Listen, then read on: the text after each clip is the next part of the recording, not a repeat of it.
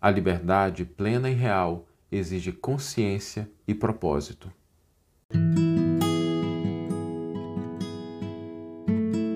Você está ouvindo o podcast O Evangelho por Emmanuel, um podcast dedicado à interpretação e ao estudo da Boa Nova de Jesus através da contribuição do benfeitor Emmanuel. Hoje nós vamos refletir sobre a liberdade.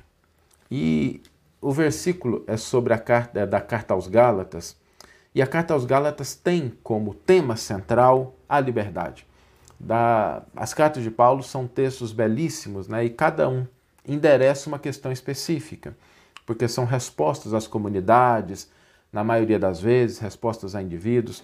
E quando Paulo escreve aos Gálatas, ele trata da questão da liberdade de uma maneira muito profunda, muito bonita. E quando a gente pensa na liberdade, Paulo retoma a liberdade em Cristo, a liberdade para a qual Jesus nos libertou. E isso nos convida a refletir um pouco mais profundamente sobre o que seja, de fato, essa liberdade real. A mensagem de Jesus é uma mensagem profundamente libertadora. Nós, às vezes, não nos lembramos desse aspecto do Evangelho. Mas o Evangelho, como boa nova, como boa notícia, é uma mensagem profundamente libertadora. Evangelho não combina com opressão, evangelho não combina com violação de consciências. Evangelho não combina com imposições. Evangelho é liberdade na sua mais elevada expressão. Acontece que quando a gente pensa em liberdade, é importante a gente saber o que seja realmente liberdade. Porque às vezes a gente confunde a rebeldia com a liberdade. A rebeldia, ela não é sinal de liberdade. Muito pelo contrário, às vezes ela pode ser um equívoco e um problema mais tarde para a própria criatura. Às vezes a gente acha que, que ser livre é assim, não, eu sou livre, eu faço o que eu quero. Mas o que, que a pessoa quer? Porque às vezes a pessoa é alguém que é viciado em algo e ela acha que a liberdade, que fazer o que ela quer, é dar aso, dar vazão àquele vício que na verdade é deletério para ela prejudica ela mesma, prejudica ela fisicamente, prejudica ela mentalmente, espiritualmente, nas suas relações. Então, a liberdade, quando fala assim, a liberdade de fazer o que eu quero, não necessariamente significa uma liberdade real, porque a gente pode, fazendo o que a gente quer, ser escravos de determinadas coisas. Mesmo fazendo o que a gente deseja, a gente pode se colocar numa posição de escravidão. Por que, que isso acontece? Porque às vezes a gente quer coisas que estão vinculadas a erros. E às vezes a gente quer algo, ou às vezes a gente até quer algo sublime, a gente quer algo mais espiritual, mas a maneira como a gente busca não é a maneira correta e a gente acaba não obtendo aquilo que a gente deseja. Então a questão da liberdade, ela não é tão simples assim. Nós não podemos restringir a liberdade exclusivamente ao impulso da paixão, a gente buscar aquilo que a gente deseja sem uma reflexão de de onde de fato está indo esse desejo. Quantas vezes a gente acha que está agindo com liberdade, mas a gente está simplesmente cedendo às ideias de outras pessoas. A gente, sem refletir, sem analisar, a gente está simplesmente cedendo ao que um pensa, ao que o outro fala. Eu converso muito com algumas pessoas, com várias pessoas, assim, sobre diferentes aspectos no campo religioso, profissional, e eu estava conversando essa semana com uma, com uma moça, no, no, aspecto profissional, né? E ela me disse uma coisa muito interessante. Ela falou assim: Saulo, o projeto que eu trabalhei não deu certo, mas eu sentia que não ia dar certo porque estava tomando um caminho específico. Mas as pessoas começaram a me falar sobre isso, sobre aquilo, deram uma ideia, um palpite aqui, e eu acabei seguindo o que elas estavam dizendo e achei que eu estava fazendo uma escolha correta, mas no fundo eu sabia que não era melhor. Ou seja, essa pessoa agiu sem ouvir o coração. Então, apesar dela ter agido, né, aparentemente fazendo uma escolha, a escolha dela foi movida muito mais pelas opiniões alheias, pelas, pela maneira como as pessoas viam a situação que ela estava, e ela não escutou o coração. Então, quando a gente fala de liberdade, às vezes a gente empresta a nossa liberdade a pessoas que podem ser bem intencionadas, podem estar próximos da gente, mas nem sempre são aquelas pessoas que compreendem a situação pela qual a gente está passando com profundidade, com discernimento. E aí isso não é liberdade, porque a gente se escraviza às opiniões alheias. Né? Quando a gente pensa em liberdade real, liberdade real, é importante lembrar que não é possível alcançá-la sem desenvolvimento da consciência e do propósito das nossas vidas. Não é possível alcançar liberdade real, plena, sem consciência e propósito. Porque sem consciência, nós não vamos conseguir entender o que nós somos, o que efetivamente nós estamos buscando, se aquilo é melhor para a gente ou se simplesmente vai atender por alguns instantes, às vezes uma paixão, um apego, alguma coisa, ou se aquilo de fato vai trazer algo que vai nos enriquecer, que vai nos desenvolver, que vai trazer uma felicidade duradoura. E o outro aspecto também é o aspecto do propósito. Sem que a gente tenha claro qual que é o nosso propósito, não existe exercício da liberdade. Aliás, já dizia, né? Um conto clássico que eu adoro, assim, é um livro que eu leio desde, desde a minha infância, li com os meus filhos, que é Alice no País das Maravilhas. Eu acho muito lúdico, acho muito bonito. E tem uma frase lá, né? Que o gato vira para Alice e ela está em dúvida, né? Tem várias estradas na frente e ela pergunta: Nossa, qual estrada eu devo tomar? E o gato pergunta para ela: Onde é que você quer chegar? Ela fala assim: Eu não sei. Ele fala: Então pega qualquer uma, porque para quem não sabe onde quer chegar, qualquer estrada serve. Né? Então é importante ter a concepção de propósito para que a liberdade seja de fato exercida. E o exemplo maior é o exemplo do Cristo, é o exemplo de Jesus. Jesus agiu no mundo com extrema liberdade a altura espiritual do Cristo serve para a gente também como esse exemplo de liberdade. Agora, pensemos como Jesus exerceu a sua liberdade total. Pensemos como ele vivenciou essa liberdade. Né? Da glória celeste à manjedoura humilde. Ou seja, da sua grandeza espiritual chegou no mundo a manjedoura humilde.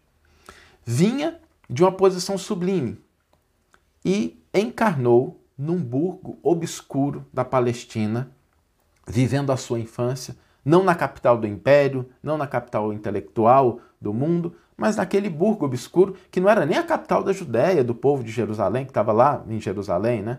Tava, ele viveu lá em Nazaré. Ele tinha uma grandeza intelectual que ele poderia ter chamado grandes intelectuais, mas ele se contentou com os pescadores, com aquelas pessoas simples que estavam ali, mas que tinham coração, que poderiam compreender melhor a sua mensagem. Um outro aspecto de Jesus que é muito bonito é que Jesus fascinava as multidões, mas ele nunca instilou revoltas, revoluções, ele nunca instilou a, a multidão a buscar outra coisa que não fosse a fraternidade. Jesus, ele gozava de extrema liberdade, mas foi ele que afirmou: Dai a César o que é de César e a Deus o que é de Deus. Jesus, apesar da sua, do seu discernimento profundo, da sua compreensão, ele nunca violentou consciências. Compreendendo a fraqueza de Pedro, alerta, o companheiro cai, mas ele não impõe a Pedro espera que ele desperte. Mesmo compreendendo os anseios políticos de Judas, ele não afasta Judas da posição de amigo até o último momento. Por essa razão, o exemplo do Cristo nos mostra que essa liberdade real, ela traz a felicidade real, mas é a felicidade de construir, a felicidade de amar, a felicidade de elevar, a felicidade de desenvolver. Que a nossa liberdade, o exercício profundo da nossa liberdade, seja essa liberdade de construir, a liberdade de amar, a liberdade de nos desenvolver, de nos elevar. Porque quando a gente exerce essa liberdade no seu mais alto, na sua mais alta expressão, a gente se liberta das correntes da escravidão, das paixões, do apego e a gente começa a despertar de fato para o ser imortal que todos nós somos, exercendo a nossa liberdade em qualquer instância que nós estamos, porque a gente compreende o nosso propósito, nós temos consciência para entender o que nós somos e agir no mundo como filhos de Deus e irmãos de todas as criaturas que estão à nossa volta. Vamos ler agora a íntegra do versículo e do comentário que inspiraram a nossa reflexão de hoje. O versículo está na carta aos Gálatas, capítulo 5, versículo 1, e Paulo nos diz nesse maravilhoso escrito: É para a liberdade que o Cristo nos libertou. Permanecei firmes, portanto, e não deixeis prender de novo, e não vos deixeis prender de novo ao jugo da escravidão. E Emmanuel intitula o seu comentário Liberdade em Cristo. Meditemos na liberdade com que o Cristo nos libertou das algemas da ignorância e da crueldade. Não lhe enxergamos qualquer traço de rebeldia em momento algum. Através de todas as circunstâncias, sem perder o dinamismo da própria fé, submete-se valoroso ao arbítrio de nosso Pai. Começa a missão divina descendo da glória celestial ao estreito recinto da manjedoura desconhecida. Não exibe uma infância destacada no burgo em que se acolhe a sua equipe familiar. Respira o ambiente da vida simples, não obstante a luz sublime com que supera o nível intelectual dos doutores de sua época. Inicia o apostolado da Boa Nova sem constranger as grandes inteligências a lhe aceitarem a doutrina santificante. Contenta-se com a adesão dos pescadores de existência singela. Fascinando as multidões com a sua lógica irresistível, não lhes assula qualquer impulso de reivindicação social, ensinando-as a despertar no próprio coração os valores do espírito. Impondo-se pela grandeza única que lhe assinala a presença, acenam-lhe com uma coroa de rei, que ele não aceita. Observando o povo jugulado por dominadores estrangeiros, não lhe aconselha qualquer indisciplina, recomendando-lhes, ao invés disso, dar a César o que é de César e a Deus o que é de Deus. Sabe que Judas, o companheiro desditoso, surge repentinamente, possuído por desvairada ambição política, firmando conchavos com os perseguidores de sua causa sublime. Contudo, não lhe promove a expulsão do círculo mais íntimo. Não ignora que Simão Pedro traz no âmago da alma a fraqueza com que o negará diante do mundo.